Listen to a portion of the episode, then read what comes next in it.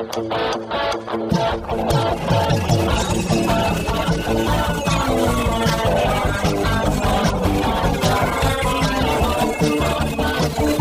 atenção, ouvinte! Para você que curte o cartismo, o esporte a motor, acelerando com vocês, começa agora o podcast Cartbus!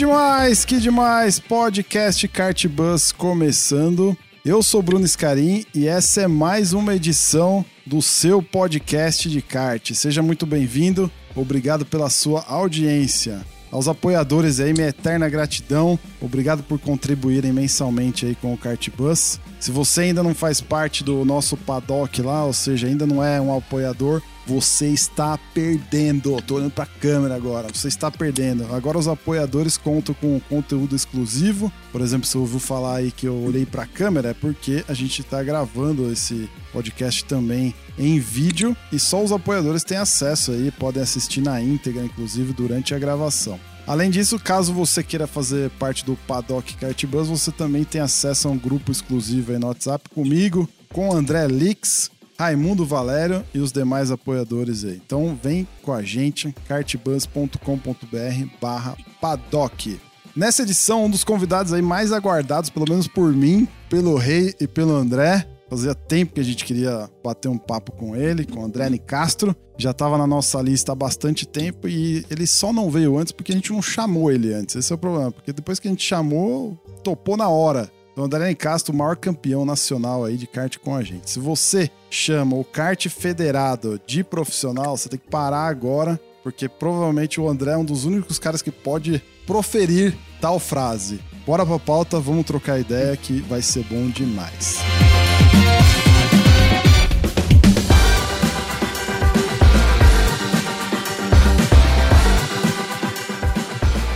Muito bem, senhor Rei Valério, como é que você tá, meu amigo?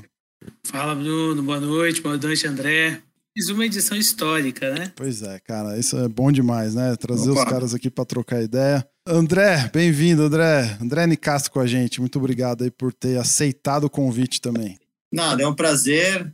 Eu sou uma pessoa, sou muito reservada, né? Eu tenho esse lado bastante.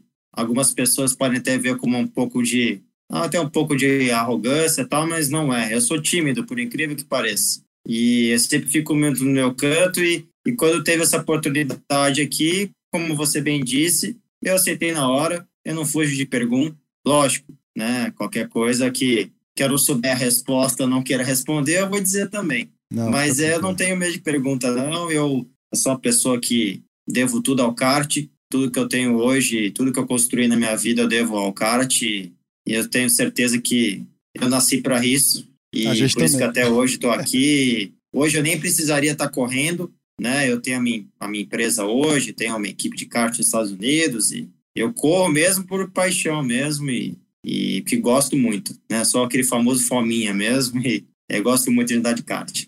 Bom, então seja bem-vindo aí mais uma vez. Espero que seja tão legal para você quanto certamente vai ser para nós ouvir as tuas histórias. E vamos começar pelo começo, cara. Como é que você se interessou aí por kart? Como é que você entrou no esporte?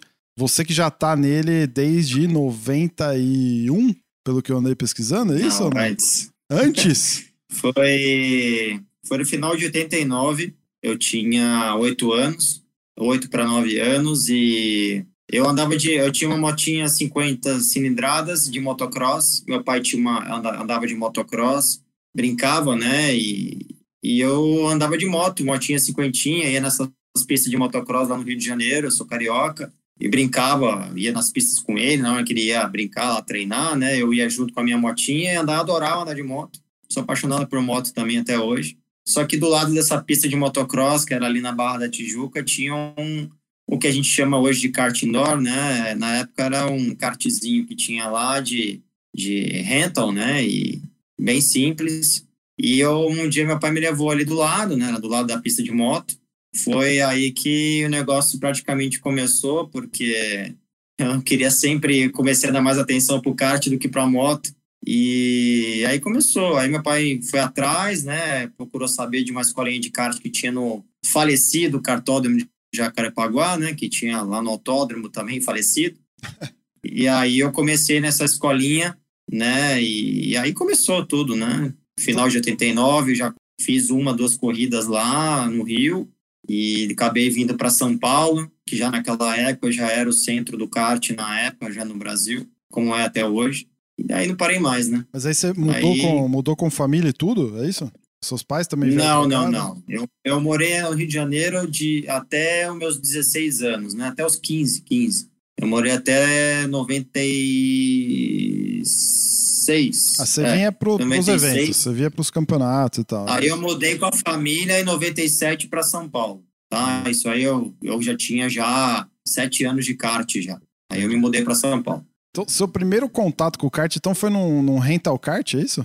Sim, é, ali na Barra da Tijuca, que tinha na frente do Casa Shopping ali. É, era um negócio bem rústico, assim, né? Não é como os karts indoor de rental que existe hoje. Era um negócio bem rústico mesmo. Nem parecia muito kart, não. Então, é, foi um negócio que eu comecei a gostar muito. E foi quando meu pai me levou nessa escolinha de kart lá na época, do, do Jorginho, na época, o nome dele lá, da escolinha.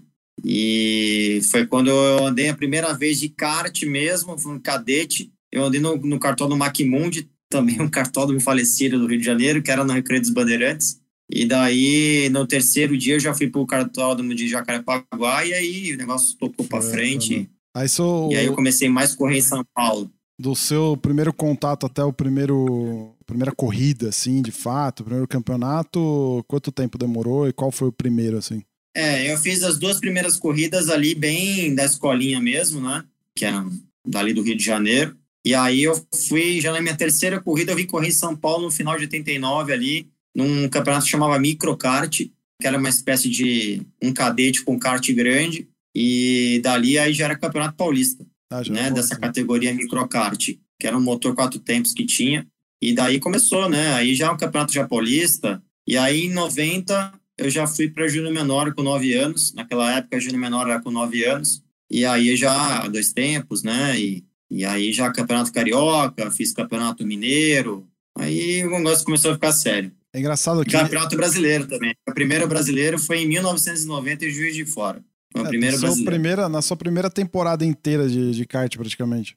Sim, é, então. O final de 89 foi ali um início mesmo. Sim. E aí, na minha primeira temporada de kart mesmo, que foi em 90 na Júnior Menor, eu fiz o Campeonato Carioca, o Mineiro e o Brasileiro. E fiz duas etapas do Paulista. Isso é que eu e como tô, é que tô removendo, puxando na memória aqui. E como é que era isso, cara? Você tinha uma equipe sua? Era você e seu pai que faziam? Você já tinha um, algum esquema não, assim mais não. profissional? Quando eu entrei no kart, meu pai tinha uma condição financeira muito boa. Se eu não me engano, naquele primeiro ano de 90, eu andei em duas ou três equipes. Teve o apoio do meu pai, meu pai financeiramente. A equipe não era dele, não.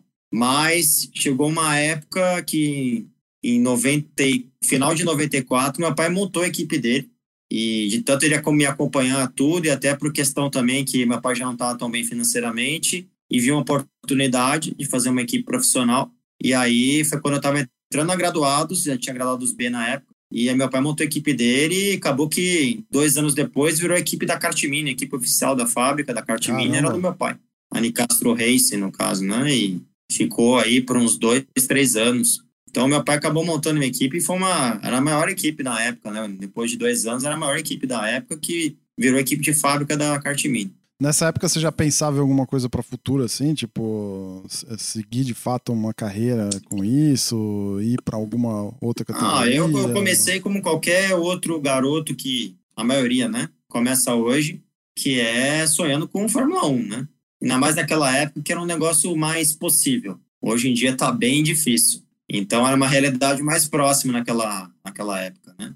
Tanto que na mesma época ali, o Felipe Massa começou um ano depois de mim, 91. Ele correu assim, eu era uma categoria acima da dele. O Pisonia foi duelou comigo ali a categoria júnior todinha. Então aí dois exemplos de piloto brasileiro que andaram de Fórmula 1 e fizeram a carreira de kart ali, aquela primeira fase minha do kart junto comigo. Então, é, depois que eu fui para a Europa, eu fui é, companheiro de equipe do Alonso, na equipe da, da Yami lá, da, da Yami, né, de, dos motores Parila. Uhum. E, então, assim, muitos dos pilotos que tiveram na Fórmula 1 aí, foi, eu tive, ou correram comigo, ou, ou em categorias da mesma época, Neil Raikkonen também, é, o Button, no meu primeiro Mundial. Então, assim, muitos dos pilotos que aí estão terminando na Fórmula 1 agora correram comigo de kart. Nessa fase que você tinha a equipe lá, que seu pai tinha montado a equipe e tal, 94, como é que você já tava de, de títulos, de conquistas, assim, no, no kart aqui? Você não tinha ido para é, eu, ainda, né? eu ganhei meu primeiro brasileiro de kart na Júnior Menor em 91, no meu segundo ano de kart. Fui campeão brasileiro em Campo Grande, Mato Grosso. E daí, em 92, eu ganhei outro, ganhei mais um brasileiro de Júnior Menor, em, lá no Católico dos Ingleses, em Floripa. Aí eu já era bicampeão brasileiro. Em 93, eu estava no brasileiro de Foz do Iguaçu, na Júnior. Na terceira bateria, estava ganhando e a vela apagou. E aí, na 94, em Interlagos, brasileiro de Júnior, fiz a pole do brasileiro e caiu uma, uma chuva na primeira, nas duas primeiras baterias. E aí eu lembro que na, na terceira bateria eu tinha uma inflamação dentária, cara. Ô, louco. Tava, teve uma inflamação no dente, febre de 40 graus, eu não conseguia ficar nem em pé. Dor de dente absurda, assim, foi uma inflamação que eu tive. E aí nem consegui correr as outras duas baterias. E aí foi quando no final desse ano que meu pai montou a equipe. E aí, a partir de 95, já era a equipe dele, já, já graduados B. Foi nessa época que você foi pro europeu também ou não? Não, não, não. Minha primeira corrida na Europa foi, aliás, a primeira corrida fora do Brasil. Foi em 96, meu Mundial de Kart em Lonato, uhum. Né, na famosa pista de Lonato, em Saltigarda, lá na, na Itália. E daí fiz a pole no Mundial. E foi super bem as classificatórias. Nas cinco classificatórias eu ganhei, se eu não me engano, eu ganhei duas corridas, um terceiro. Não, ganhei três. Ganhei três, um segundo e um quinto. E larguei primeiro na pré-final. E daí, na terceira volta pré-final, o Jorge Putton, que chegou a correr, correr de Fórmula 1, me jogou lá nos pneus no final da reta. Tá, você, daí, é, é, é, tem até uma foto. Eu preciso até achar essa foto. Que me mandaram essa manda foto. Manda a gente bota no Instagram depois lá foi uma pena, né? Foi uma pena porque eu, com 15 anos, primeira corrida internacional, quase ganhei um mundial na primeira vez que eu tava Cara, indo lá. Isso é um negócio surreal, porque quando a gente conversou com o, o Carrapatoso e o Gastão, a mesma coisa, tipo, pouco tempo depois deles terem começado, eles já estavam disputando o Mundial em alto nível. E você agora também, você tava 5, 6 anos de É, a gente também, foi né? na mesma época, né? O Gastão Sim. foi uns dois anos antes de eu ir. Ah. E em 96 eu fui pra Fórmula A que é hoje a OK, né? Sim, e que o... era a categoria top na, na época, né? É, não, tinha a Super A. A Super A. Que no desculpa. caso hoje é o pessoal que anda de shifter. Ah, Naquela tá. época o pessoal não ia tanto para shifter, que é a KZ, né, que chama. E aí o pessoal tinha essa Super A, que seriam os, os velhos, assim, né? O uhum. pessoal, o piloto de fábrica e tal. E daí o Carrapá foi para Júnior. Então os fins de semana eram diferentes naquela época. O Júnior corria sozinha e o fim de semana de Fórmula A e Super A era o que é o OK, OK Júnior hoje. Só que naquela época, nossos karts eram muito parecidos com o da Europa, né? A gente tinha a Fórmula A no Brasil, tinha a mesma categoria, com o mesmo motor, mesma homologação, então isso facilitava muito, né? Os pneus MG também que tinha na época eram pneus super especiais, assim, super rápidos, e também ajudou bastante nisso, na, em enfrentar a borracha da Europa, né? A pista Sim. emborrachada. E então é, isso ajudou bastante, porque o equipamento nosso era muito próximo do que tinha lá. Você acha que era só uma questão de equipamento? Porque, cara, é impressionante. Tipo, o que, que mais que tinha, você acha, na, no kartismo brasileiro que fazia com que é, vocês que chegavam lá chegavam disputando em altíssimo nível, assim, com mesmo com Não, pouca o nível, experiência. O né, nível nosso aqui, o nível nosso aqui era muito forte, né? Tanto que eu te dei vários exemplos aí Pisônia, Massa. Sim, sim, sim. É, tudo piloto que andou de Fórmula 1, né? Hum. E, e sabe, os pilotos também ali da nossa época, um pouco mais velho que eu, tinha Cristiano da Mata, toda essa galera da Stock Car que tá aí hoje. Então, assim, era uma safra, aquela dos anos 90 ali, maravilhosa, né? né? De ah. pilotos muito bons, né? E a gente tinha um nível muito forte aqui no Brasil. O kartismo do Brasil era muito forte sul-americano também. Os argentinos também naquela época também tinham pilotos muito bons também. E então a gente chegava com uma bagagem boa assim de experiência, né, de corrida. E é o que eu falei, o equipamento nosso não era tão longe do que tinha na Europa. Era um negócio muito próximo, né? O motor muito próximo, parecido, o pneu, então o chassi também, que a gente andava de kart mini aqui, né? Era, ou no kart mini era um kart muito parecido com o da Europa. Então, assim, a gente estava muito próximo do equipamento. Então, isso ajuda muito, sim, sim. tá? Ter o equipamento igual deles, a gente está andando no mesmo equipamento ou algo parecido, ajuda muito.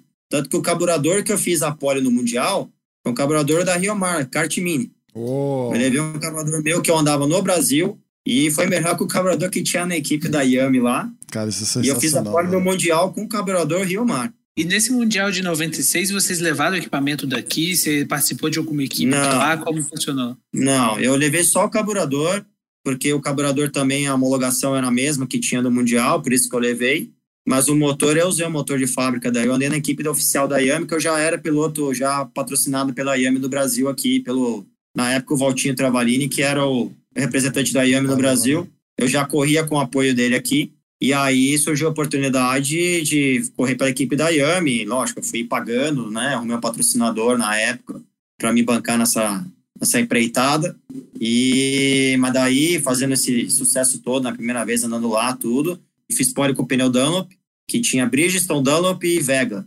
E eu fiz a pole com Dunlop, na, aí já consegui o patrocínio da Dunlop, eu já não pagava mais pneu. Então aí já fechei um contrato para 97 com a equipe da Yami para fazer campeonato europeu, norte-americano. Você passou a morar em algum país da Europa lá ou não? Não, eu, vou, eu morava no Brasil. Eu só ia para as corridas. Eu não treinava nada lá. Eu ia para as corridas direto. Legal. Porque eu corria aqui no Brasil, né? Aqui eu era piloto da kart mini na época, na equipe do meu pai. E com motor, motor Yami e fazia as corridas na equipe da Yami lá na Europa, né? Aí na no, Europa no, e nos Estados Unidos também. No Europeu, em 97, você terminou em terceiro, né? Foi o teu melhor resultado. Né? É, eu cheguei a liderar né, o campeonato, eu ganhei a primeira etapa, o GP da Itália, e aí o GP da França, eu tive um problema lá de... É, na classificação que choveu, naquela época era saía três por vez e era duas voltas. E na, bem na hora que eu saí, choveu. Aí, pô, tinha 100 pilotos na minha categoria no europeu. Larguei lá para trás, aí era muito difícil vir de trás e recuperando, aí acabei não fazendo uma, um bom GP da França. Aí o GP, a terceira etapa, que foi o GP da Europa na Itália, eu fiz a pole, ganhei todas as eliminatórias, e nas duas finais, é, na primeira final, o Vitor Antônio Liuzzi, outro cantor de Fórmula 1, passou por cima de mim na largada. E aí não fiz, não terminei a bateria final. Aí cheguei no GP da Bélgica na última etapa para ganhar tudo e depender de resultados dos dois primeiros do campeonato. Estava fazendo isso, tinha ganhado todas as classificatórias no seco, e aí choveu na final, e aí naquela época tinha um pneu especial de chuva, e a Dunlop não tinha levado o pneu para lá, oh, para a Bélgica, e a Bridgestone levou.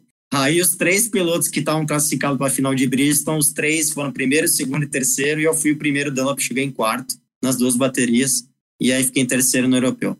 Eu queria até uma, uma particularidade, André. A primeira vez que eu ouvi assim, uma, seu nome como uma referência do kart, não me esqueço disso, foi num especial sobre um mundialito de kart que teve em Itu, mais ou menos sim. nessa época. Foi. Só que eu acho que você não participou, porque você teve um acidente. Participei, sim. Ah, você Opa. participou? Não, eu, eu não. Tava liderando a final.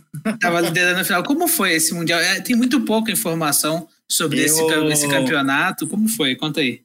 Eu fiz de kart mini, tá? Com motor é, Yami feito aqui pelo, na época, o Mário Sérgio, dono da kart mini, é, preparava o motor ainda. E os pneus Dunlop. A Dunlop mandou, mandou o pneu para eu fazer a corrida aqui. E das três classificatórias, acho que eu ganhei uma. Agora não me lembro o resultado das outras. Uma eu sei que eu quebrei, quebrou alguma coisa, e a outra fui segundo, terceiro. Eu acho que eu larguei, se eu não me engano, foi sétimo, oitavo na final. Fiz uma boa largada ali, fui para primeiro, cheguei a passar o Liuzzi, que estava ganhando a corrida. E aí depois perdi rendimento, não me lembro por que agora, e acabei chegando em quarto. Ganhou, eu fui o primeiro brasileiro. Ganhou o Liuzzi, segundo o James Courtney, que andou de é, campeão lá na Austrália, daqueles carros lá do Super K. Como é que chama lá? Aquele Super V8 lá? Sim. É um super piloto lá da Austrália. Acabou sendo campeão mundial daquele ano. Em terceiro foi um francês e em quarto fui eu. Eu fui o melhor brasileiro. E você estava na Super A nessa época? Não, Fórmula A. Fórmula A. A Super A eu não fiz. Ah, tá. Superar, eu, eu fiz 97 na Fórmula A, 98 também. E aí, quando eu ia para superar, eu não fiz, eu acabei indo para andar de Fórmula 3, aqui sul-americano. O teu melhor resultado no Mundial foi um terceiro em 98, né? Foi... Isso, no Mundial de 97, que foi logo depois desse europeu que eu contei a história agora há pouco, foi na França. Na pré-final eu cheguei em terceiro e na final eu estava em segundo, faltando seis voltas, quebrou a corrente. Que é. desespero, velho. Meu, e como é. que você conseguia ir só na semana de corrida, assim? Porque teve uma, uma turma que passou, né, um tempo na Europa, ficou lá, morou é, lá e tudo mais, né? É, 98 eu morei na Europa, aí eu mudei de equipe, fui contratado pela Swiss Hunters, que era uma, uma fábrica suíça de, de kart, na época muito forte, era uma das principais da época. A Tony Kart já era maior naquela época e tinha a CRG e tinha a Swiss Hunters. Eram as três maiores, a Biro estava um pouco atrás naquela época. E com o motor Ital System, que era o, era o rival do Vortex na época. O Parilla não tinha tanto piloto assim, mas era bom também. E, mas o Ital System e o Vortex eram os melhores motores naquele momento. E aí eu fui contratado por eles e morei. Aí sim eu mudei para Itália e morei perto da fábrica, lá numa cidade chamada Cesenatico, que é perto de Bolonha, 50 quilômetros de Bolonha. E aí sim eu morei na Itália em 98. E, aí isso... eu vinha para o Brasil correr de Fórmula Forte. Mas isso... vinha direto fim de semana e voltava para lá. Nossa, cara. Eu não consigo imaginar esse tipo de, de, de coisa. Agora, por exemplo, é. você, você acha que o fato de ter morado lá te abriu mais portas, assim? Você acha que você conseguiu se desenvolver melhor na, na tua carreira? Sem dúvida. Eu, uma, uma das coisas que eu me arrependo, assim, também não foi muito culpa minha. Eu tinha contrato de mais um ano, era para fazer o superar no outro ano, em 99. E como eu fui muito bem na Fórmula Ford aqui, né, andei super bem, é, teve o convite da Petrobras para integrar o time Petrobras na Fórmula 3 sul-americana. E por uma decisão ali do meu pai e de quem cuidava das coisas na época, eles acharam melhor eu vir andar de Fórmula 3. Eu não queria. E porque eu já naquela época eu tava muito, eu tava gostando muito de onde eu tava. Então é, foi uma pena. Eu acho que é, talvez, né, a gente nunca sabe, né? Mas talvez se tivesse continuado, talvez a história tivesse sido diferente. E a gente nunca sabe essas coisas, então naquele momento foi a decisão melhor de quem estava cuidando dessas coisas para mim. Eu tinha 17 para 18 anos, foi de voltar e voltei. E aí Isso eu não, foi... eu pedi, rescindi o contrato lá com a Suíça Ratas lá e, e voltei para o Brasil. Isso foi em 99, que foi o ano que você é, 98, na... né, acabou em 98, eu voltei para o Brasil. Aí em 99 eu, eu corri de Fórmula 3. É, das 10 etapas eu corri 4, alguma coisa assim. Mas aí é... eu fui já, aí não corri mais e fui andar na, na Barbados, fazer uma corrida na Barbados nos Estados Unidos. Uma, uma, uma, uma corrida e aí no 2000 eu fui para os Estados Unidos correr lá. Você levava o kart em paralelo nessa época ou virou a chave? Tipo, não, não vou, vou me dedicar depois de 98 eu não corri mais de kart. 99, 2000, eu não fazia, não fiz kart mais. Eu fui fazer kart de novo, assim, campeonato, tudo só em 2003. Então, no período Nossa, de 99 um a 2002, eu não, não fiz kart. Tio... Fiz uma ou outra corrida só pro lazer. As tuas últimas conquistas do, do, do, kart, antes da gente entrar nas outras categorias, foram campeão norte-americano Sikifia, né, em 97. Qual outros, né, antes de, de virar a chave pro, pro Fórmula? Teve sul-americano? É, foi... É, até 98, né, foi... Eu fui tricampeão brasileiro, fui campeão sul-americano, pan-americano, norte-americano. E esse, esse campeonato regional, se eu não me engano, eu ganhei cinco paulistas e dois carioca, dois mineiro. Agora não me lembro exatamente desses estaduais aí. Mas esse... importante foi os brasileiros, né, que foi tri, o sul-americano, o pan e o norte-americano, que eram tudo SICFIA na época. Então, e aí essas corridas na Europa, né, que também esse... foram bem legais, a pole no mundial também e tal. Esse campeonato norte-americano, como é que era isso, cara? Era um. Era, um... era que era nem um sul-americano, era uma etapa ah, tá. só, era realizada em Charlotte, uma pista que tem em Charlotte, dentro do oval da, lá de Charlotte lá. E era como se fosse um mundial, cara. Ia, o mesmo pessoal do mundial ia correr lá.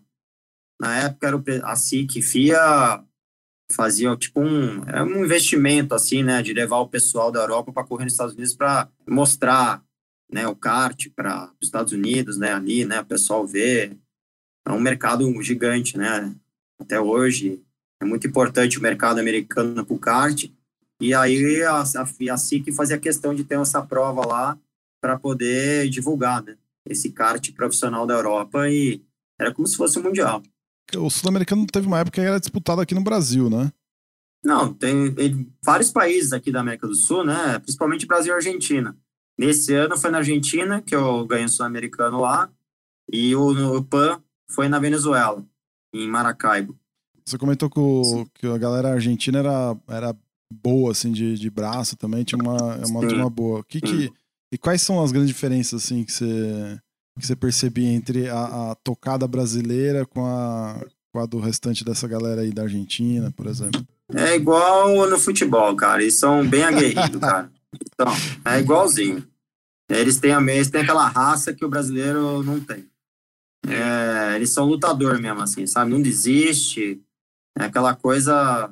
Tem, tem técnica também, são bons, mas ele, o, que, o que eu vejo assim deles, como também é hoje, quando teve a, o último sul-americano que teve, né, que foi em 2019, é o mesmo estilo, né? Aquele estilo aguerrido deles e que eles lutam até o fim. Ah, eles têm um histórico interessante no automobilismo também, né? Até é, eu, eu tenho, eu sou amigo deles, assim, me dou super bem com eles, me dou muito bem com os argentinos, gosto muito até quando vou lá. E converso muito com eles, sei bastante, assim, do, do campeonato deles lá, tenho contato com bastante dos pilotos lá, o, o Acosta, tenho também lá o, esqueci o nome dele agora, ah, tem o, o Matias Mila. Sim, sim, sim. São pilotos que estão ali no kart ali, né, que tem bastante é, experiência, também tem equipe lá, tudo. Então, tem alguns pilotos que eu tenho contato assim, que a gente conversa bastante.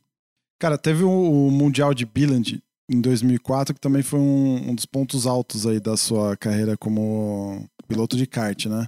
Como é que foi essa, essa história? É, a FIA naquela época, a SIC, né, estava tentando implementar o motor quatro tempos. E o Billand já tinha, o primeiro Mundial da Billand foi em 2002, e, mas em 2004, nesse ano, ele foi o mundial foi em Portugal, em Braga, e foi junto com o Campeonato Europeu de Fórmula A.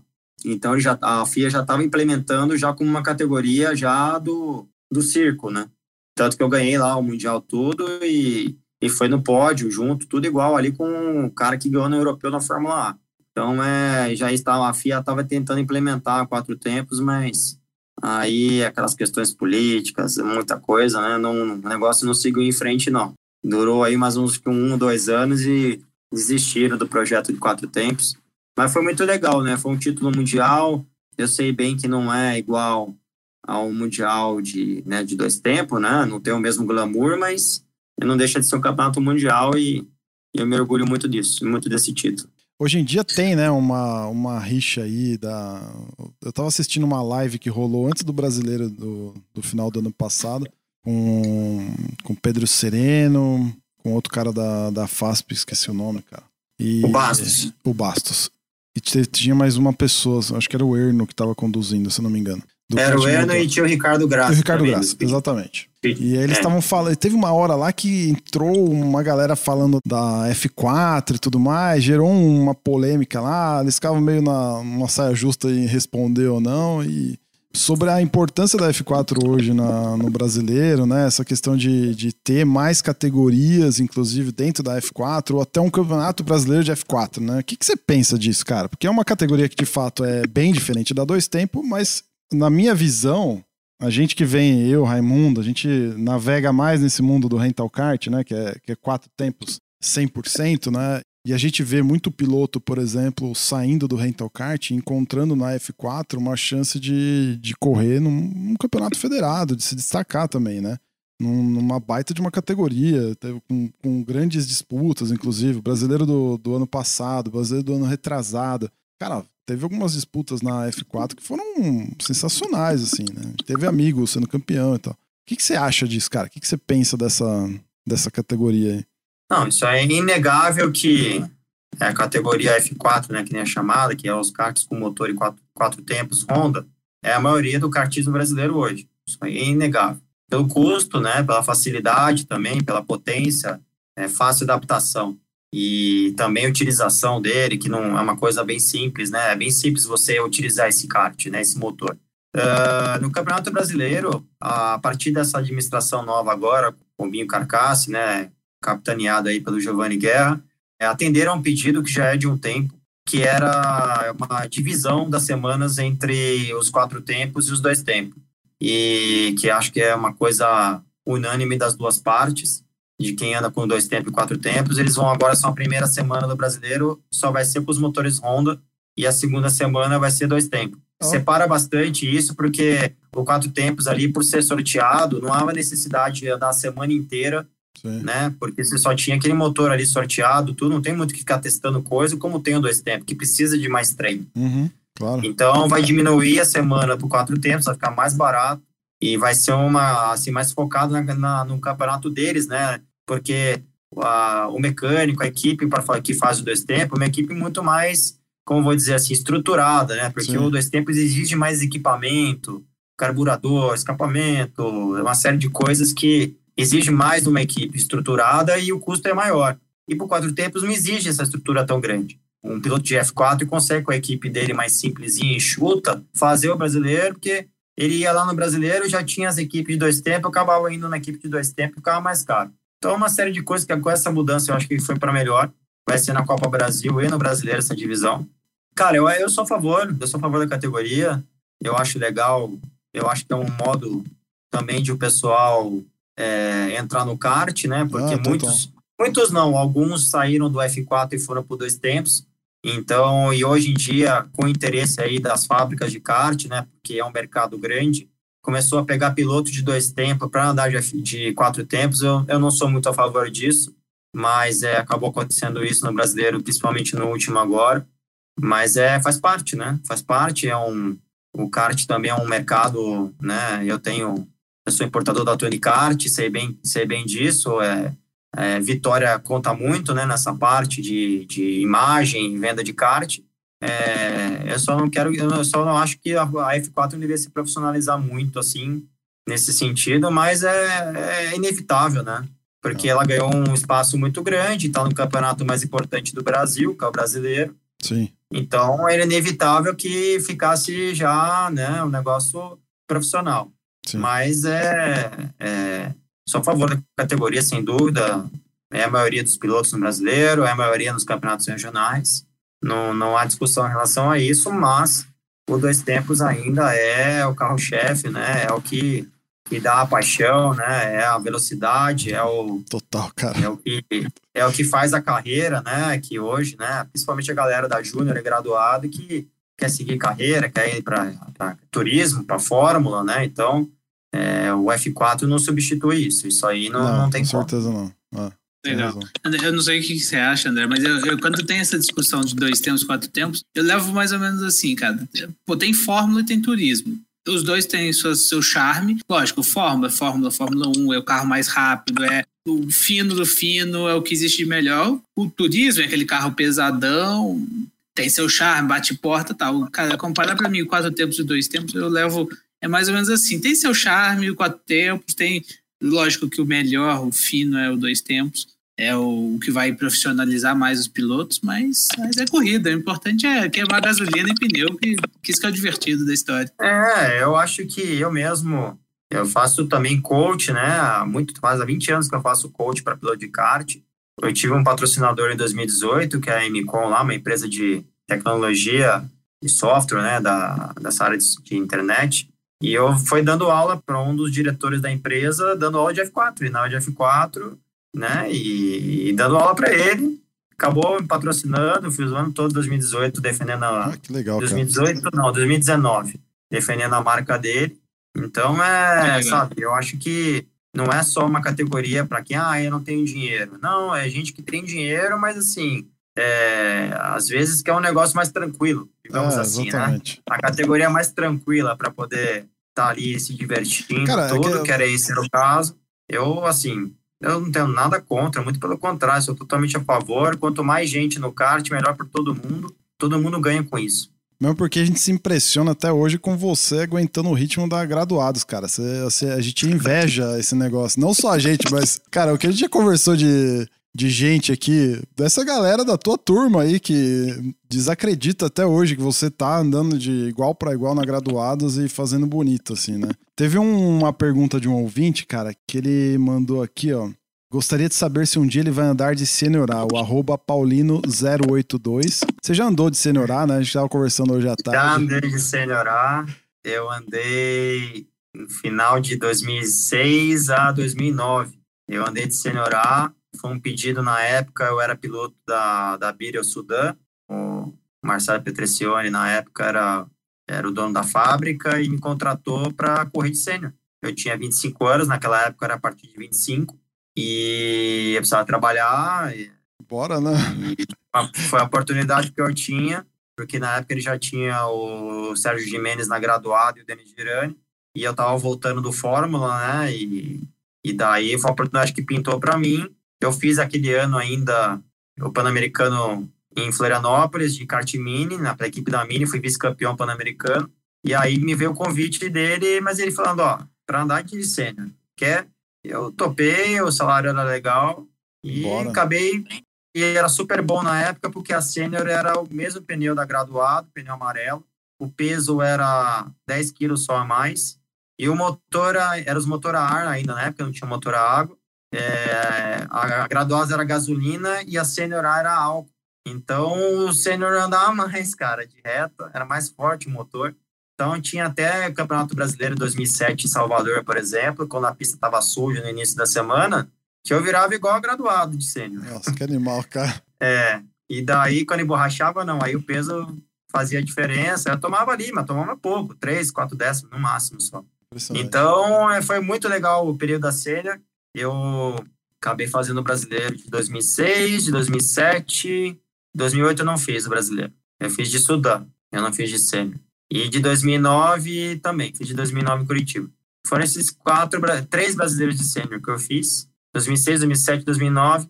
E aí, quando em 2009 eu fui contratado pela TechSpeed, no, logo após o brasileiro de 2009, fui contratado pela TechSpeed. Fiz minha última corrida de sênior na Copa do Brasil, lá em, em Salvador, no Lauro de Freitas, em Lauro de Freitas, né? Não é Salvador, Lauro de Freitas.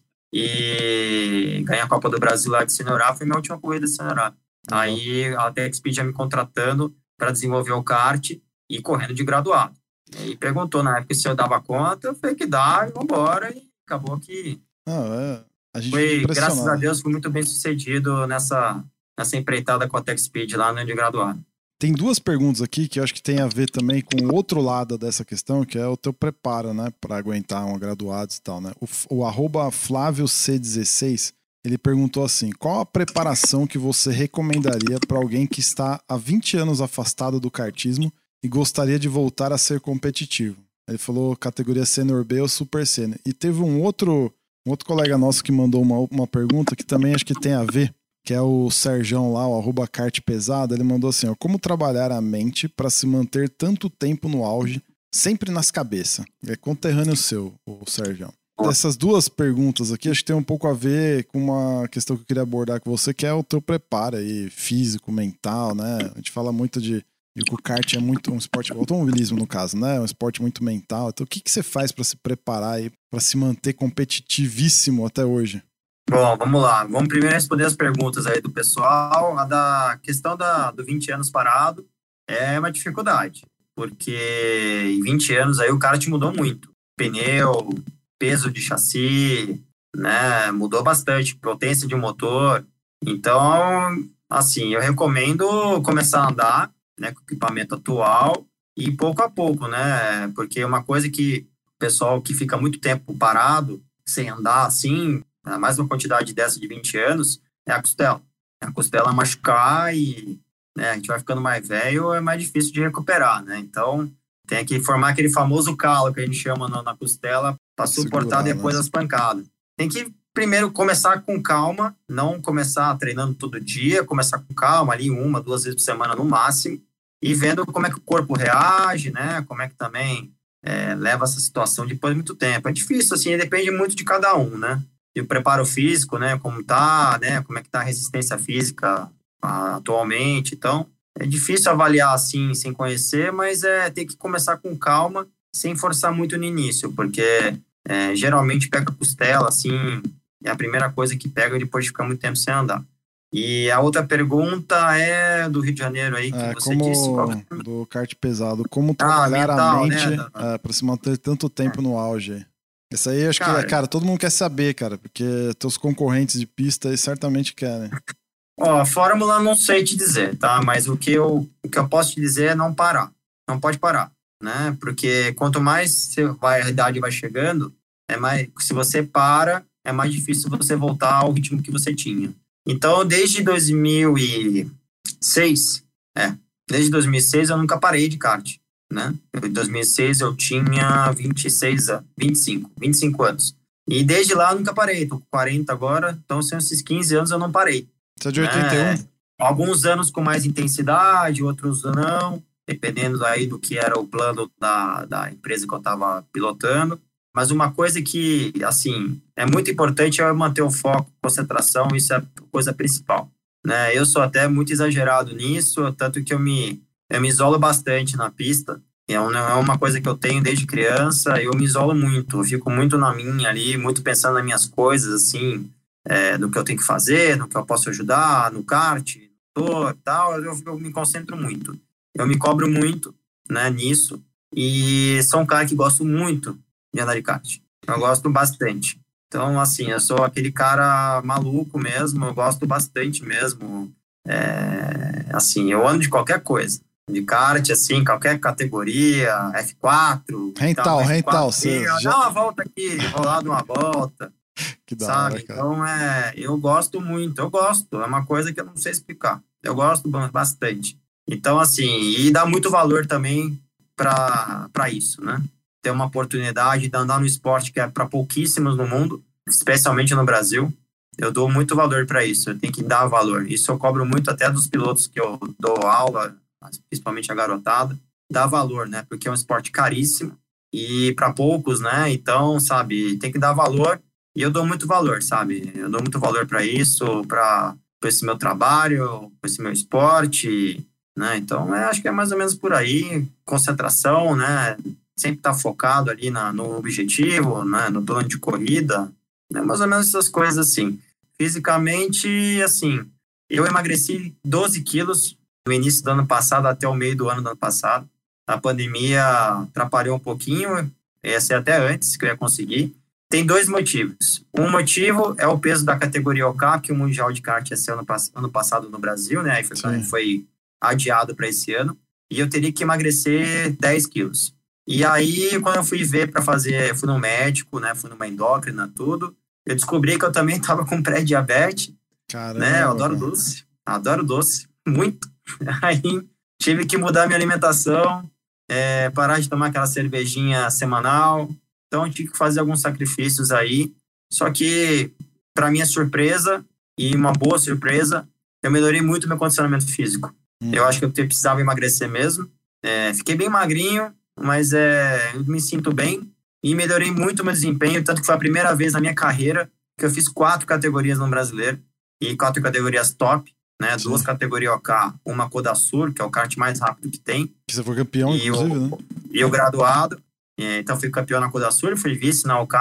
Na OK Siquifia estava em quarto ali na final, na frente do Câmara, que acabou ganhando e arrebentou meu cabo acelerador. E na graduados eu larguei em 12 segundo, que eu tive uma quebra de corrente numas classificatórias.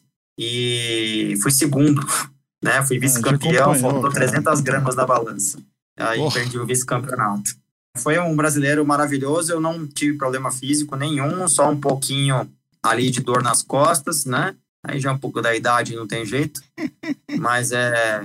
é. Aí eu também, o, o William, mandar um abraço para ele. Me ajudou muito no brasileiro ali nessa questão. Ele, eu faço quiropraxia com ele, né? Ele Uhum. é um ótimo nessa área aí de, recuperar, principalmente piloto de kart com dor. Também o Vanderlei Pereira, né? Eu que eu tô até usando a camiseta dele aqui, por Eu tô coincidência. vendo aí, track and field e tal. Você corre É, também, o né? V10, V10 aqui, né? Que é a Ah. academia dele. Ele, eu comecei com ele em 99 e fui assim diretaço até 2016. E aí comecei a, né, cuidar mais das coisas assim, é, com a questão da Tony Kart e tudo. A partir de 2017 ficou mais difícil de ir na academia. Mas eu dou minhas corridinhas, ainda sigo o plano dele. Sempre que eu tô com alguma dúvida para fazer algum exercício, eu ligo para ele. E muito tempo de academia com ele, né? Aprendi bastante coisa. Então eu faço meu exercício sozinho. Não faço mais musculação, porque eu ando de kart toda semana. E aí comecei com a musculação, tá começando a me machucar. Caramba. E aí, como eu ando de kart toda semana, pelo menos uma vez por semana eu ando, então me mantenho os músculos e nisso aí eu faço aeróbico. É o que eu faço, assim, dou umas corridinhas e tal. E a alimentação agora cuidando, né? E tô bem já, tá? Da questão da. da é isso que eu ia perguntar, você recuperou esse negócio aí? Não, recuperei, tô no limite ali, mas não tô abaixo do. Não tô mais no negócio da pré aí. Consegui sarar disso aí. E, mas tem que manter, né? Porque a qualquer momento, se eu descambar na alimentação, sim, e, sim. aí volta de novo. Então. Cara, impressionante, meu. É isso aí. E assim, eu tava ouvindo um podcast, eu esqueci de quem que era, cara. E o cara tava falando dessa galera que tá no auge, assim, e aí sempre pensa, pô, em qual o momento de parar, né? É quando tá no auge ou, ou quando tá. Os caras tava falando do Anderson Silva, se eu não me engano, cara. Qual o melhor momento de parar, né? Eu tava falando do Anderson Silva, do, do Ronaldo. Né? É melhor parar no auge ou não, né? Porque você fica naquela coisa, pô, se eu tô no auge, dá pra ir mais um pouquinho. Aí você entra numa descendência porque já não tá rendendo mais como rendia antes, aí você também fica com medo de parar porque você acha que ainda dá um pouco, né? Você pensa nisso, cara? Você pensa em nesse momento de parar? Até onde você acha que você conseguiria ir ainda no, no kartismo ou é, como piloto mesmo, né? Eu sei que como outras, você tem outras frentes, eu queria até entrar um pouco nisso mais daqui a pouco, que é a questão do empreendedorismo. Você tá no kart em várias frentes, né? Seja piloto, seja equipe, seja como um empreendedor do business, né? Então, penso sim, tá? Comecei a pensar nisso faz uns dois anos. A ideia do Mundial do Brasil foi uma ideia, assim, que ajuda muito nisso também. Eu não pensava nisso, em fazer Mundial de kart, de jeito nenhum. E esse negócio do Mundial do Brasil é um momento histórico e eu acho que é uma oportunidade boa. Eu me sinto bem fisicamente, ando na frente, na graduados aí, né? Eu sei que o, nível do Mundial é maior, né? Não sou trouxa para não achar que né, vou chegar lá e vou arrebentar, não é, eu sei que não. Mas por mas ser dá no um Brasil, ânimo, né? Pista... Dá um ânimo, é, né? Então, mas por ser aqui no Brasil, né, e é, na pista que eu, pelo menos no brasileiro, aí andei bem. Ah. e, e, andei com o Rafael Câmara, que anda na frente, ganhou corrida na Europa, o Morgato também. Sim.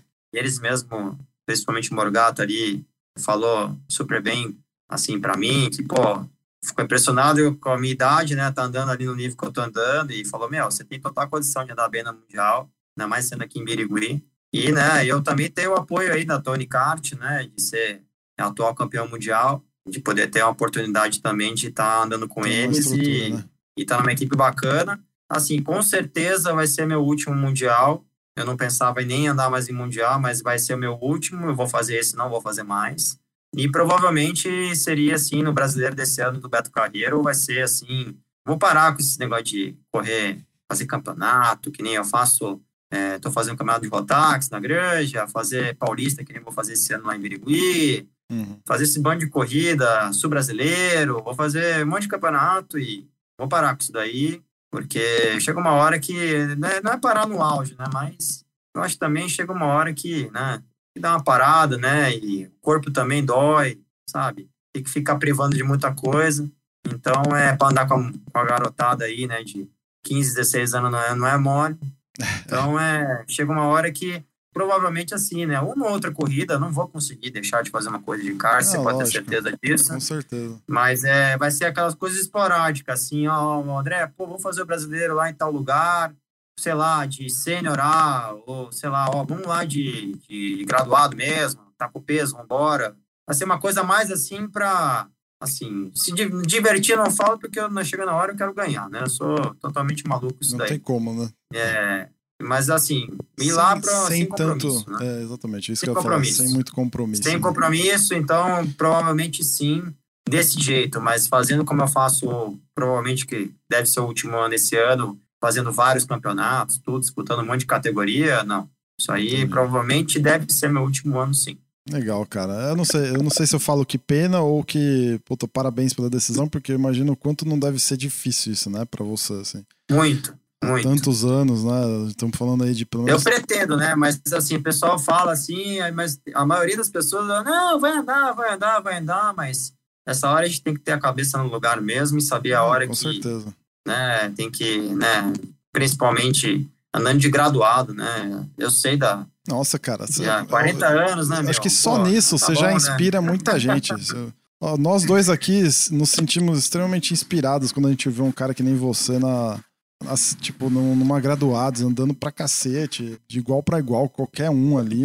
É impressionante, cara. E assim, todo mundo que a gente conversou aqui, ó, Danilo Dirani, Rodrigo Piquet, Rubem Carrapatoso, Gastão, todo mundo que a gente conversa aqui tem alguma coisa que o teu nome entra no papo, entendeu? É impressionante, assim. E, e eu acho que esse é um dos legados também, né? Essa, essa inspiração que você deixa, né, pra galera, não só pra quem tá chegando, mas pra uma galera também que muitas vezes correu junto com você, né? Ou não. Tipo, é, é, isso é. Não, é, eu fico, eu fico muito feliz com isso, né? Isso é pra ter certeza que, ainda mais deles ainda, né? Que correram comigo tudo e são campeões também. Então, assim, eu fico muito feliz com isso e também tem inspirações também no mundo do esporte hoje, né? Eu, eu admiro muito o Valentino Rossi também. Você vê, é um cara que tem 41, né? 41, 42, tá lá. É. MotoGP andando na frente. O Roger Federer também, outro também sim, que não precisa mais jogar tênis, mas gosta porque joga porque gosta, né? Também ali já com seus 40 anos. Então é tem hoje em dia até pela, pela alimentação, né? Pelo as coisas novas que existem hoje, né? Para a gente poder manter o físico, tudo sim, isso ajudou muito, né? Aumentou a, a se vê no futebol também, né? Com a quantidade de jogador que também jogando até os 40 anos aí, então... Ah, não, com certeza. Acho que é, a nossa geração é meio isso privilegiada. Isso aí é uma questão de cabeça, né? Não é só física, é uma questão de cabeça, né? De foco, concentração, né? De... Tem um monte de coisa envolvida, e... mas é com certeza que eu sou um dos poucos casos à parte aí, isso, eu, isso, isso eu tenho ciência disso aí, sim. Não, não é à toa você é o maior campeão aí de títulos nacionais, né? Com nove brasileiros e agora dez, dez né? Considerando dez. O, da, o da Rotax, né? Que entrou é. pro hall de campeonatos brasileiros. Você não vai falar o quê, cara? Tipo, não tem, não tem o que falar. Tem até uma pergunta aqui do nosso amigo lá do Kart BR oficial, que eu imagino que seja por causa disso, né? O, Rodrigo lá. Ele mandou assim: por que chamam ele de rei? Ai, cara.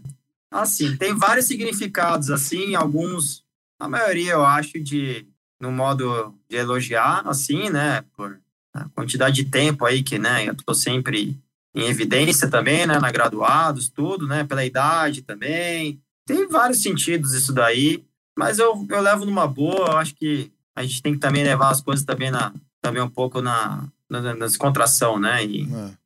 É, todo mundo tem sempre algum apelido e tal. Eu acho o apelido legal até. Porra! Hum, né? Eu acho que, né? Eu acho que. Por que não, né? dependendo né? de quem. Depende, depende da pessoa que tá te. Tá te falando, colocando esse apelido, no caso, né? É, você então, sabe depende se... de quem, quem vem, né? Porque às vezes você vem numa pessoa também que às vezes é no modo pejorativo essa questão, mas eu levo numa boa, a galera também, acho que já, a maioria também leva, assim, numa boa também, eu acho legal, eu acho bacana. Rei é como que deve ser bom, né? Eu acho que oh. é uma posição de destaque, né? Então. Com certeza. Eu acho que eu não sei dizer exatamente, mas eu acho que é mais pro lado bom mesmo. Legal. Ó, eu queria dar uma passada aqui numas questões de, das outras categorias e encerrar com uma parte de, de empreendedorismo que, que você atua. E tem mais algumas perguntas também, é, para a gente ir direcionando para o final, tá? Comenta aí pra gente qual foi aquela categoria fora a kart que você mais curtiu, assim, que você acha que, que mais valeu a pena, sei lá, que mais teve relevância aí na tua trajetória. Óbvio que todas tiveram, né? É, todas tiveram a sua importância, mas aquela que você guarda aí no, no coração. Olha, a Stock Light foi uma pena, porque eu cheguei numa categoria que eu nunca tinha dado turismo na minha vida, o Vicente Siciliano e o Luiz Carreira me deram a oportunidade de andar na equipe deles lá, naquele ano de 2008. É, tive muita ajuda do Luizinho Carreira, né, que era, já era um campeão na categoria e filho do dono da equipe. Me ajudou muito na evolução e aprender a andar com carro. O Vicente Siciliano, né, que era meu manager na época, me ajudou muito nisso também, que também era um piloto campeão de turismo. E, cara, fui o melhor piloto naquela época, tinham três marcas na Stock Light, tinham 42 carros no grid. E tinha, era Chevrolet, Mitsubishi e Peugeot. Peugeot. Eu era Chevrolet, era Astra, e eu fui o melhor Chevrolet daquele ano. Fui sétimo no campeonato, fui o melhor estreante, ganhei até um prêmio da Chevrolet no fim do ano, ganhei um Vectra novinho. Oh, que sensacional. o melhor, pelo melhor piloto Chevrolet da Stock Light. E foi uma pena não ter continuado, porque eu tinha um patrocínio, o Vicente tinha conseguido um patrocínio numa empresa de ferramenta americana, e foi quando deu aquele problema lá da, daquela crise de 2008 lá. E essa empresa, com filial aqui no Brasil, cortou todos os patrocínios, qualquer tipo de coisa na época relacionado a isso. Tinha até patrocínio na, na NASCAR americana. E sobrou para mim aqui para renovar para 2009, não, não renovou. E, cara, eu como estreante do ano, com tudo para 2009 disputar Arrebentar, o título na né? categoria, ficou naquela assim, não arruma patrocínio, cara. E aí, eu vendo o tempo passar, sabe? E com o negócio do kart ali também para decidir. Eu estava na faculdade ali, no, no penúltimo ano de faculdade. Eu falei, cara, eu vou focar no kart mesmo, é que eu gosto, é que eu me sinto bem em casa e dá para fazer uma coisa. Eu estava começando a correr nos Estados Unidos profissionalmente de kart também em 2009. Então eu comecei a, eu me dediquei a isso, né? Eu falei, meu, vou ficar correndo atrás de patrocínio aqui, vou deixar as coisas passar no kart, não vou fazer isso não. Chega. Foi mais ou menos assim. Cara, e, e aí, alguma, aí, fora essa daí da Stock Light, eu gostei muito da Barbados, que hoje é a atual Fórmula Mazda. Uhum. Na época, eu estava disputando o título de Rookie of the Year em 2000 com o High Hunter Ray. E, e a gente disputando o título de Rookie mas chegou na metade do campeonato, acabou o patrocínio, aí tive que voltar. E eu, eu, eu, eu, curti muito aquele momento lá, eu acho que podia ter seguido em frente. No Fórmula, eu acho que foi uma oportunidade muito boa de ter seguido em frente, foi lá. Legal. Uma oportunidade bastante boa. É, a, hoje é. é. aquela Mazda Road to Indy lá, né? É, Road to Indy. É. é. Cara, uma curiosidade de fã. Uma das pistas que eu acho mais sensacionais assim de corrida é de Laguna Seca. Você chegou a andar lá em Laguna Seca? Foi a minha última corrida de Barbados. E aí, como é que é essa pista, cara? Ela é, é sensacional legal, mesmo. Cara. Foi muito legal. Eu cheguei em sexto na corrida, me lembro. Pô, tá aquele saca-rolha lá, é muito bacana, cara. É uma pista bem legal mesmo. Uma que pista bem desafiadora, assim. Ela foi bem, uma das pistas. As pistas americanas são bem legais, são aquelas meio old school, assim, né? As pistas ah. são antigas. E então, é, foi, foi, é, foi umas coisas bem legais. Que nem tem uma corrida em Vancouver, aquela pista de rua que tinha em Vancouver, eu fiquei em terceiro. Hum. Uma corrida bem legal. Tem uma no é... Mount, Mount Panorama, Mount Panorama. É, essa não, essa não teve no ano Mount Panorama é na Austrália. Mount Panorama. Ah, é, é na Austrália, não, verdade. Não, é, tá certo. É, essa daí é, é na Austrália. Então, é, é, eu tive, tive, teve Homestead, teve Nazaré, que não existe mais, né, que era o Trioval. É, teve várias, teve aquela Elkhart Lake, é, Mid Ohio, então foi bem legal, cara. Foi uma pena não ter continuado. Acho que foi essas duas categorias que eu senti assim que tinha futuro, sabe? Que hum. podia seguir em frente. Essas daí deixou saudade do cara, carro. Mas de resto, assim, teve momentos bons, ruins, mas que deixou saudade foram essas duas. Legal. Pegando o gancho dos Estados Unidos, você tem uma história interessante com os Estados Unidos, porque é, além dos diversos SCUSA que você participou e todas as ramificações do SCUSA lá desde 2009, você também tem uma equipe lá, né? A NF Sports. Conta um pouquinho para nós como é que é isso, já entrando também na questão aí do, do teu lado como empreendedor aí. É, em 2009 eu comecei a correr nos Estados Unidos profissionalmente a convite de um piloto, o Michael Valiante, que correu comigo na Barber Dodge. E aí, ele é um piloto famoso lá, correu de naquelas categorias lá, América Alemã, tudo, correu, acho que fez algumas coisas de Indy. E ele me chamou, ele é importador de uma marca de kart lá no Canadá e nos Estados Unidos, e me chamou e eu comecei a correr lá profissionalmente para ele, em 2009.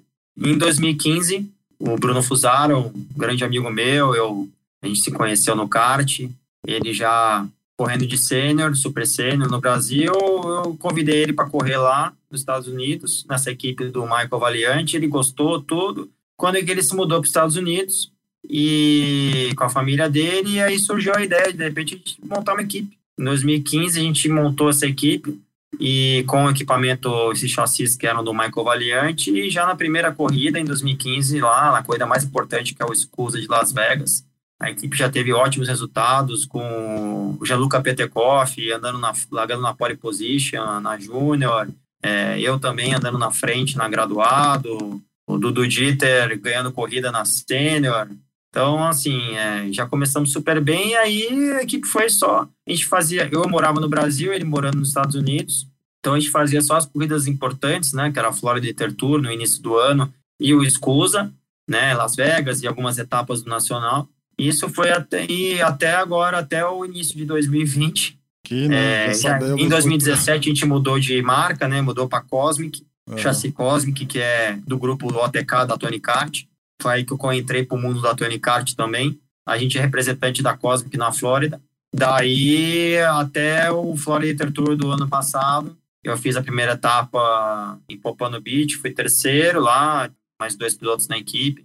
E daí na segunda etapa em Ocala, foi a última etapa da NF, porque já em seguida começou a pandemia, cara. Sim, sim. E daí eu voltei para o Brasil e já não pude mais voltar para os Estados Unidos até agora, né? Tive que para ir lá tem que fazer quarentena no México. Então, eu acabei equipe... não indo mais para lá e a equipe tá parada lá, cara. Infelizmente, desde, a, desde fevereiro do ano passado, fez um ano que a equipe tá parada. E aí, Por causa tá... da história da pandemia, a gente, o nosso carro-chefe sempre foi os pilotos brasileiros, né? É isso que eu ia perguntar. É. Então, e aí complicou bastante, né? Tem o pessoal do Equador, da Guatemala, da Bolívia que corre com a gente, mas é, eles também, alguns, é, mesmo com a permissão de ir, também ficaram receosos de ir para lá. Estados Unidos, então é porque a pandemia lá, o negócio também tá feio. Infelizmente, aí foi isso que aconteceu. Tô esperando a poeira baixar, o negócio melhorar, né? Uhum. As vacinas fazerem efeito aí para poder eu voltar para lá e reativar a equipe de novo, né? Legal, mas é, a ideia da equipe é então é, é facilitar de certa forma a ida de brasileiros, principalmente para correr. É, no início foi, tá? Mas depois não. Tanto que a gente chegou um momento, até por exemplo, a última etapa aqui da equipe, que foi em Ocala ano passado, ah, que foi a segunda etapa da Flórida, tinha eu e mais quatro pilotos da equipe, um equatoriano e três da Guatemala. Então, assim, de brasileiro só tinha eu. Então, a gente começou a pegar uma galera da, da América Latina aí para correr na equipe. Pessoal, né, a gente fez, conseguiu títulos nos Estados Unidos, tudo com a equipe, e aí começou a atrair pessoal de outros países, né? Então, Vamos ver, né? Vamos esperar a pandemia baixar a bola aí, né? Esse negócio acabar, para poder reativar e dar prosseguimento na história lá também com a equipe. Né? Cara, e a, você comentou, né, que da Cosmic, Tony. Acho que ter uma, uma marca que nem a Tony no Brasil deve ser bastante desafiador, né?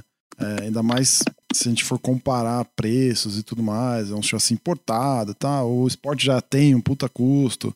Mas por que trazer uma marca dessa assim? Tudo bem, a gente tem o contexto histórico da marca, uma marca super relevante para o kartismo mundial, né?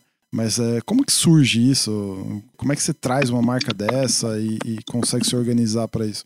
Quando eu fui contratado, na época, em 2016, contratado pelo Pedro Serrano para correr de Tony Kart. Ele fez um primeiro contato em 2015 lá com um representante na Flórida na época da Tony Kart nos Estados Unidos, né, da Tony Kart, para trazer os Tony Kart para o Brasil. Mas não havia homologação, né? Porque uhum. não podia naquela época.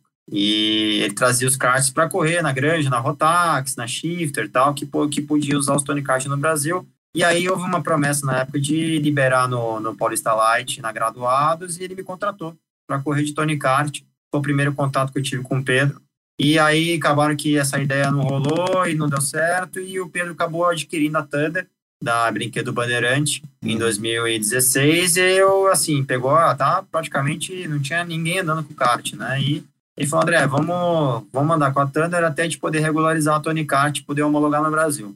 E aí fui desenvolvendo o Thunder, 2016 foi um ano difícil, né, para algum, alguma outra vitória só, e aí, em 17, não, a gente conseguiu fazer um, um chassi bacana ali do, do que podia no limite do regulamento. E 2017 foi um ano muito bom com o Thunder. Ganhei brasileiro, Copa Brasil, Paulista, né? Então foi um ano vitorioso com o Thunder. E, e aí houve o, o, o, convite do próprio Pedro Serrano de eu entrar em sociedade com ele na, na Thunder e no projeto da Tony. Ah, legal, e foi quando eu fiz o primeiro contato assim com o Robase, Roberto Robase, dono da Tony Kart, para homologar o kart no Brasil. E aí houve a promessa da, da CBA na época de homologar o kart no Brasil, de poder homologar kart importado, autorizar, né? Uhum.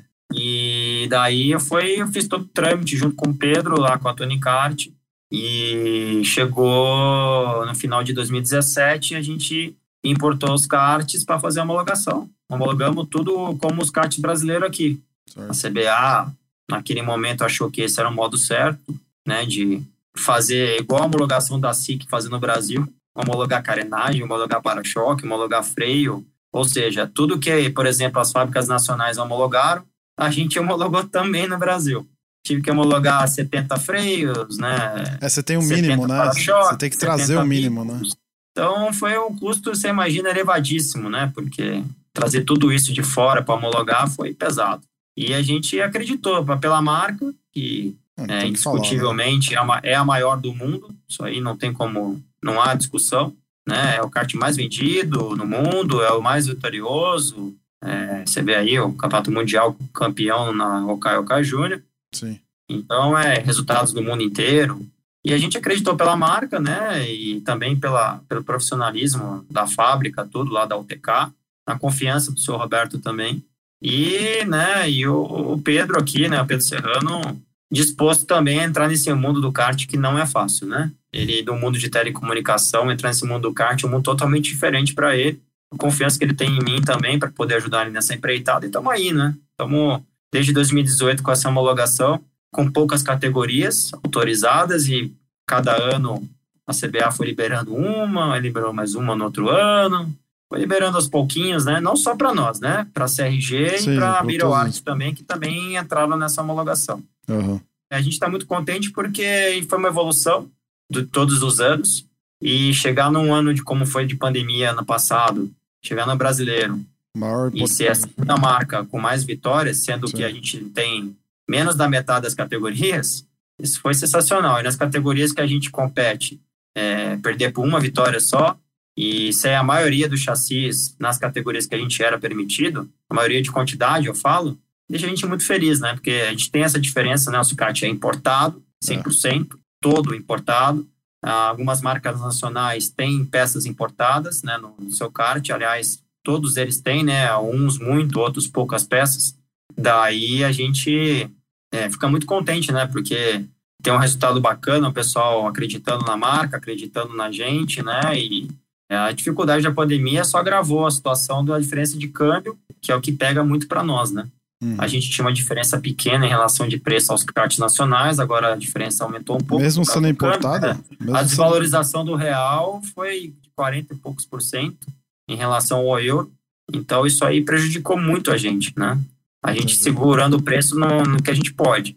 Mas vocês não têm, vocês não têm um estoque aqui de, de, de kart já importado? A gente tem um né? estoque reduzido por causa da variação de câmbio, né? A gente não uhum. pode ter um estoque muito grande, né? A gente consegue Sim. atender todo mundo, a gente faz o possível para não deixar ninguém na mão. E acho que a gente tem conseguido atender na medida do possível, porque a gente vê as outras fábricas nacionais passando também por dificuldade na questão aí de, também de peça, nesse momento agora. É, a gente tem um problema de logística gigantesco agora, porque tem pouco avião vindo da Itália para o Brasil, uhum. por causa das restrições sanitárias, e aí está concentrado tudo em navio. Então fica mais lento é, né, a vinda da, do material e congestionado, né? Porque como tem pouco avião e custando caríssimo, as empresas importadoras estão trazendo tudo de navio. Então a gente fica aí até com espera para entrar no navio com o container. Então a pandemia está aí, não acabou, afetou a saúde das pessoas e a economia também, né? E, então, isso aí realmente é uma coisa que atrapalhou muito, mas a gente conseguiu se recuperar bastante no fim do ano aí, né? Deu uma volta por cima em relação à pandemia. Chegou um momento na pandemia ali de abril e maio de não vender nenhum parafuso. Nossa. Então, a gente conseguiu dar uma recuperada bacana e, e ter um brasileiro, na minha opinião, espetacular. E agora aí começar o ano 2021 torcendo muito para essa pandemia acabar o mais rápido possível para as coisas se não voltarem, que eu acho difícil voltar ao que era antes da pandemia, mas pelo menos amenizar aí a diferença de câmbio, tudo, uhum. né? A economia melhorar para todo mundo também. E tentar repetir aí, pelo menos esse final de 2020, né? A gente começou já bem aí, o, a Granja, né? Que foi. Teve o Catarinense, né? Em janeiro, a gente também foi super bem. E, e agora a Granja, primeira etapa na Rotax, também ganhando corrida. Né, no Light, essa semana aqui, bastante Tony Kart na pista, a gente fica contente. Falar a verdade, foi uma vitória bem grande poder implementar o chassi Tony Kart no Brasil, que ah, foi, foi difícil, viu, cara? Eu Tinha imagino, muita gente contra no início, E foi Tem bem complicado barreira, a gente né? conseguir essa, essa, empreitada aí. É muita barreira. Pô, nem se fala, cara, né? Aí, a não, não- não a- só o custo de importação, né? Aqui internamente, inclusive. É, então, tem aquela questão, né? Pô, será, será, aquele será, né? E né, as fábricas nacionais, né, claro, né? Sabem da força da, da Tony e tudo, né? Então, mas é isso aí, né? O mercado tá para todo mundo, a gente vive Sim, sim. no mundo, né, de mercado e né, tá aí para é todo Tony, mundo. né, Eu acho que a cara? gente fez um bem pro kart brasileiro, para as fábricas nacionais, inclusive, que eles melhorar o produto deles. É. Isso foi nítido. Você pega dos três últimos anos o que evoluiu aí as fábricas nacionais de, de estética, de desempenho, né, até de valor também. Subiu o valor do preço dos kart deles, né, para não. Então isso aí te ajudou bastante as fábricas nacionais. Eu acho que foi bom para, eu acho para na minha opinião foi bom para todo mundo. Cara, e como que você vende um kart assim? Porque, óbvio, não é um produto de, de prateleira assim que você vê propaganda em todo quanto é lugar. O negócio, o nosso esporte é tão nichado que às vezes eu tenho, eu tenho a sensação de que até para vender os produtos do nicho é difícil, assim, né? O que, que vocês valorizam, assim? Como é que você faz a venda? É, quais são os diferenciais para atrair o comprador? Ó, a marca por si só já Se é uma vende, grande né? vendedora, né? Então, assim, a marca por si só já ajuda muito nisso. É, resultado, isso aí não tem jeito. Tá? Culturalmente, o brasileiro enxerga só o primeiro lugar. Então, é, vitória conta muito, principalmente nas corridas principais, assim, nos campeonatos maiores. Né? E a qualidade do produto, né? Também ajuda muito na venda. Você vê aí a qualidade das peças da, da, da, da- fábrica, da Tony Kart, né? De tudo, né? Do, do quadro, da, dos cubos, dos freios, volante, o acabamento, né? Isso aí, eu acho que é um conjunto de coisa, né? Também o nosso trabalho aí, de, tem divulgação no Instagram, aí, Facebook, a gente tem assessoria também de release da, das corridas, a gente patrocina, a gente acho que foi, eu acho que foi a única que patrocinou todos os campeonatos brasileiros desde 2017, foi a gente. Eu acho que foi a assim- única que foi assim em todas patrocinou? as competições. A gente patrocinou os campeonatos brasileiros. Mas Então, a como gente assim patrocinou? Faixa, né? Vocês davam um chassi para piloto, é isso? Ou patrocinar? assim? Não, não, o patrocínio pro evento da CBA Ah, mesmo. A gente bancaram o evento. com dinheiro ali, é. Cara, por que, Pra- que isso não a aparece, André? pista, tudo, né? Então, Por que, que a essas gente, eu coisas. Não... foi... Por que É? essas coisas não aparecem? Eu, eu lembro, você falando agora da, da- A gente lembra da banner, né? De, de isopor no meio da pista e tudo mais. mas- É, eu acho que é, a gente pagou a cota que tinha, né? é, Que tinha várias cotas tal. Tem lá a transmissão da Sport TV, né? Que teve dos brasileiros mostrando, né? Que é, acaba bem passando despercebido, né? Que a pessoa fica tão concentrada vendo os kart, a corrida, que às vezes não vê o que tá nas coisas ali na- nas faixas, né? Publicitárias e tal. Mas a gente estava lá presente em todos os Sim. eventos nacionais, desde a homologação. E então é, esse trabalho é um conjunto de coisas, né? Que ajuda nas vendas, né? Eu acho que a gente tem muito para melhorar ainda, como tudo, né? Todo mundo tem que estar sempre aprendendo. Então eu mesmo estou começando aí mais essas corridas fora do eixo aí das principais, né? Eu- Hum. Vai ter agora a Copa Nordeste. Eu pretendo também estar indo nessas corridas lá, não para correr, legal. mas para Tá promover com o produto. Né? kart, né, né? Então, eu vou começar a ir mais nessas provas também. É um dos motivos também de eu, né, a partir do ano que vem, estar fazendo menos corrida. Então, é, é isso. Eu estou muito feliz. É uma honra poder ser importador da Tony Kart aí do Brasil, né, da maior marca, da maior fábrica de kart do mundo. Então, para mim é um é um sonho realizado também, né? É um, poder ter uma empresa naquilo que eu mais gosto, né? Então, trabalhar com isso é pilotando e fora da pista também. Então, para mim é uma realização, né, de, de vida, né? Poder trabalhar no que gosta. Pô, com certeza. Cara, se deixar, a gente vai longe aqui. Eu só queria fazer mais. Tem três perguntas de ouvinte e eu queria fazer uma derradeira pra você, duas derradeiras, na verdade. Uma é que há uns dois anos atrás a gente foi surpreendido positivamente com uma parceria sua com o Rubinho Barrichello de uma pista na Bahia, né? Puta, saiu umas fotos legais pra caramba da, da pista do lado do estádio de futebol, né? Da Arena Fonte Nova e tal. Um puta negócio legal. E aí, com, com esse negócio da pandemia, parece que a coisa deu uma, uma travada, né? Como é que tá isso aí? A pista vai rolar, vai sair? Os planos ainda continuam de pé? A gente vai ter um cartódromo novo lá? Sim.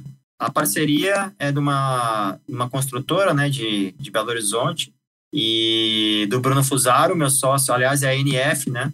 lá a equipe minha dos Estados Unidos, a gente é uma empresa, e eu, eu e o Bruno Fusaro, né, que somos sócios da empresa, estamos com a NF em parceria também com, com o Rubinho, que a gente convidou ele para estar junto nesse projeto, ele achou super bacana e poder estar junto e, né, e até também a ideia dele também é entrar com o instituto dele, a princípio.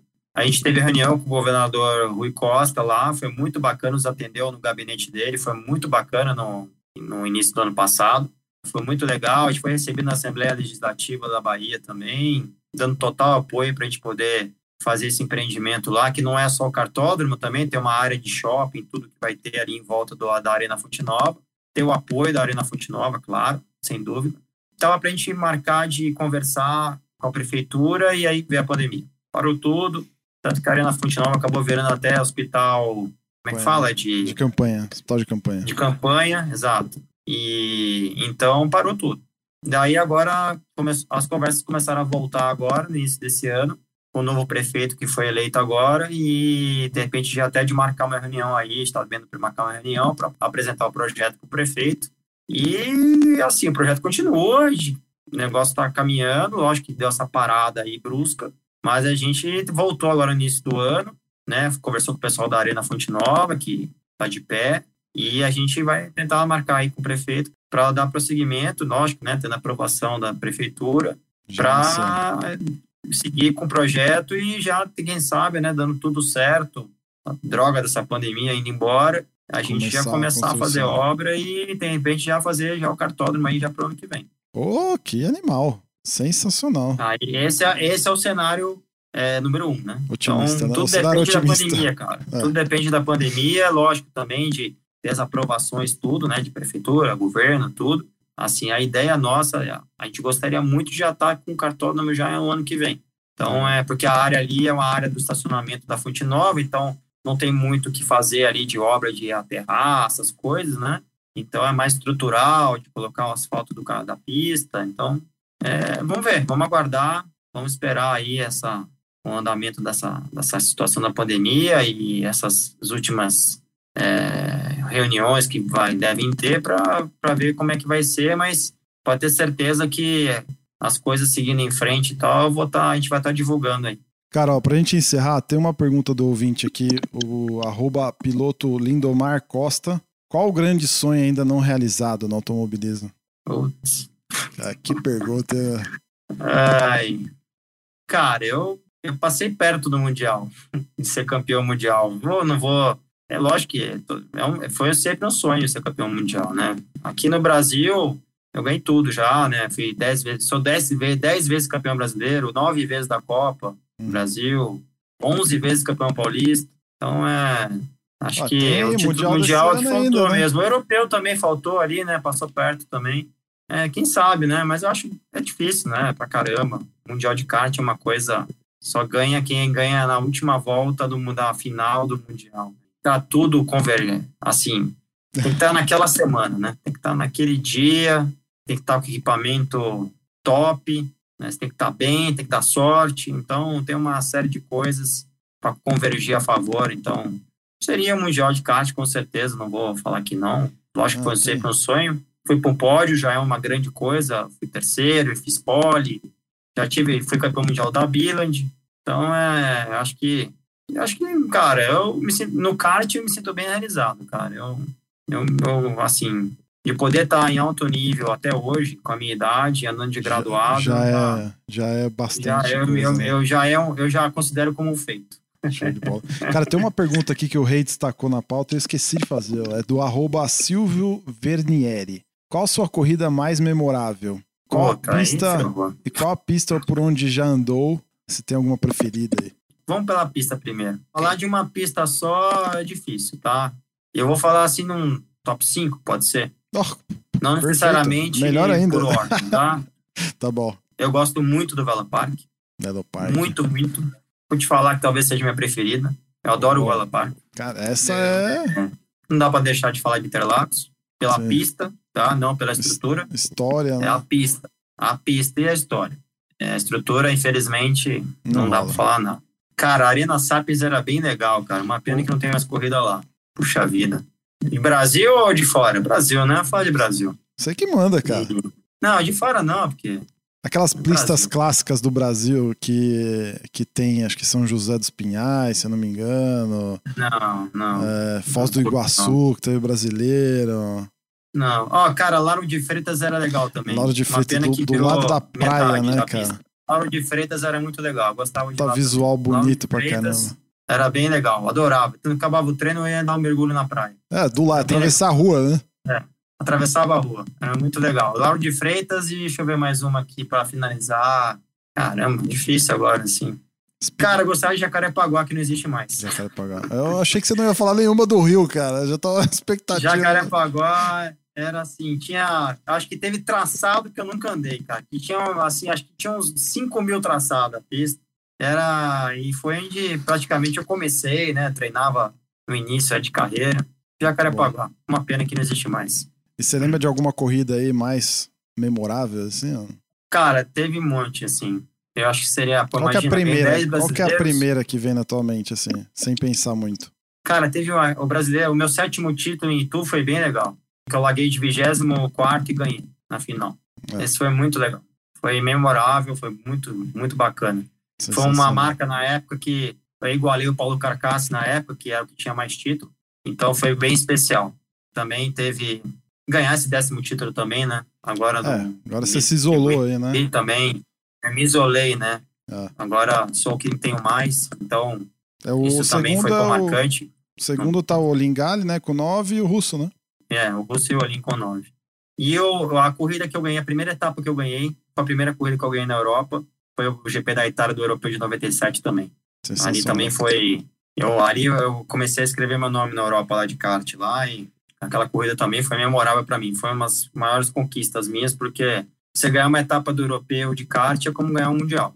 É, É, os mesmos certeza. pilotos que correm o mundial e para mim também ganhar aquela etapa ali do europeu foi muito bacana. Teve o mundial de Billand, né? Teve os sul-americanos também que foram bem legais também. É, acabei de me lembrar do sul-americano que eu ganhei em 2011, que eu também larguei de último também na final e ganhei. Então, começa a lembrar, tem bastante É corrida. muita história, velho. É muita história. A gente vai ter que marcar É. outro papo aqui, cara. Meu, eu queria te agradecer muito. Show de bola. A gente já tá com uma hora e pouquinho de, de gravação. Passou voando. Brigadaço por ter aceitado aí o nosso convite. Deixa uma consideração final aí, uma última palavra aí, até de, de incentivo para quem tá entrando no hobby agora. Uma despedida sua aí. Eu acho que deveria ser obrigatório toda criança e adolescente fazer esporte. Eu acho que ainda mais nos dias de hoje, né, que tem essas coisas de droga, tudo mais aí perto, né? Então, eu acho que o esporte é um meio até de amadurecimento como pessoa e de saúde, né, e mental e física. É, e o kart é um esporte maravilhoso que me ensinou tudo isso, me, me formou como homem, como pai de família, né, e me deu esse amadurecimento e saúde também. Então, é mental e física. Eu acho que é um esporte para poucos, infelizmente, mas assim, que deixa lição de vida, não só como carreira, mas como lição de vida também para tudo aí, para o desenvolvimento de uma, uma vida saudável também. Também agradecer por aí por todo o apoio, né, de vocês também, por estar acompanhando essa essa minha carreira por muito tempo e e obrigado, né, pelos elogios. Fico muito bacana. É um prazer poder estar aqui com vocês, podendo todas as perguntas aí. Espero poder ter ser feito entendido das coisas e ter respondido o que vocês queriam. E pode contar comigo aí, estou à disposição quando precisar.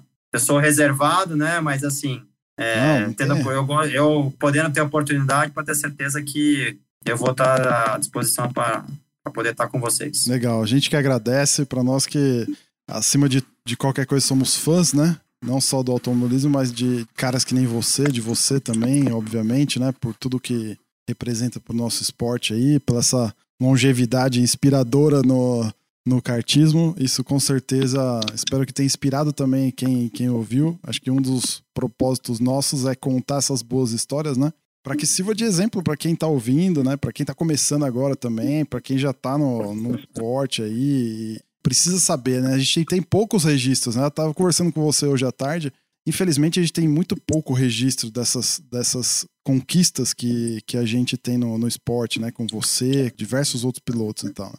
E para nós é uma grande honra poder registrar isso em, em, áudio, em vídeo, em texto, seja como for, através do, do Cartbus. Então, obrigado também por ceder o seu tempo, contar essas histórias para nós aqui. A gente fica extremamente lisonjeado.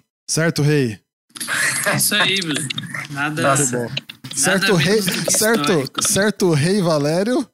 É, rei Valério e Rei. Né? Boa. Eu tô tão acostumado já com isso que.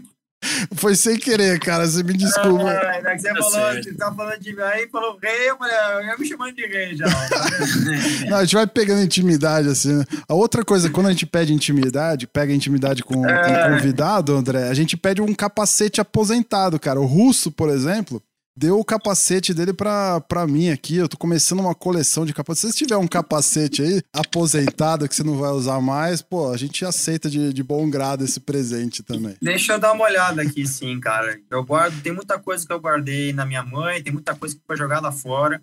Não, não então, faça isso, pelo amor de Deus. Vamos construir uma pelo memorabilia. Deus, cara, infelizmente. É. Troféu, então, nem se fala, cara. Foi muito troféu jogado fora. A maioria. Legal. Pô, mas eu aceito. Se tiver um capacete aposentado. Mas se não, é capacete eu tenho sim, cara. Eu vou dar uma olhada aqui. Pô, por Deixa favor.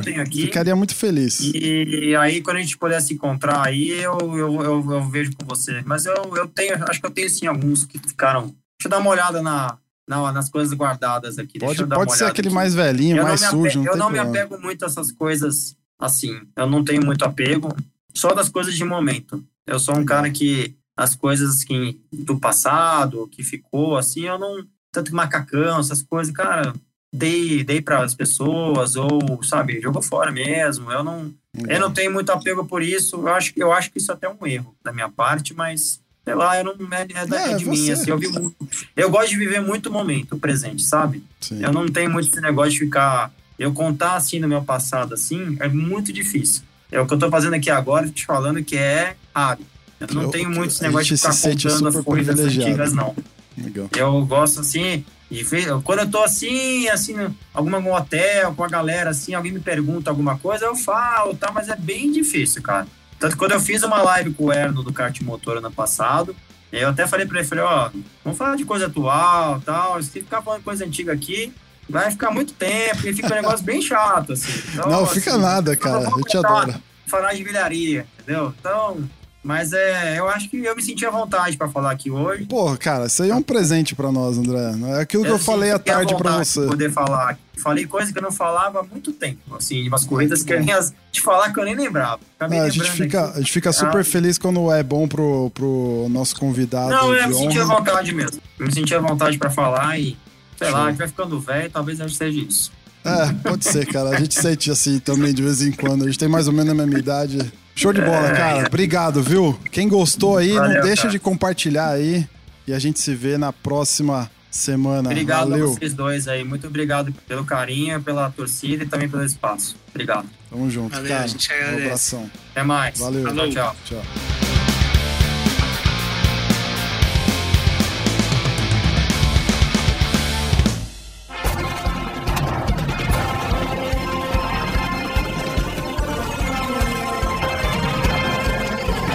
Bandeira quadriculada preta e branca agitada. Encerramento do podcast Cardbus.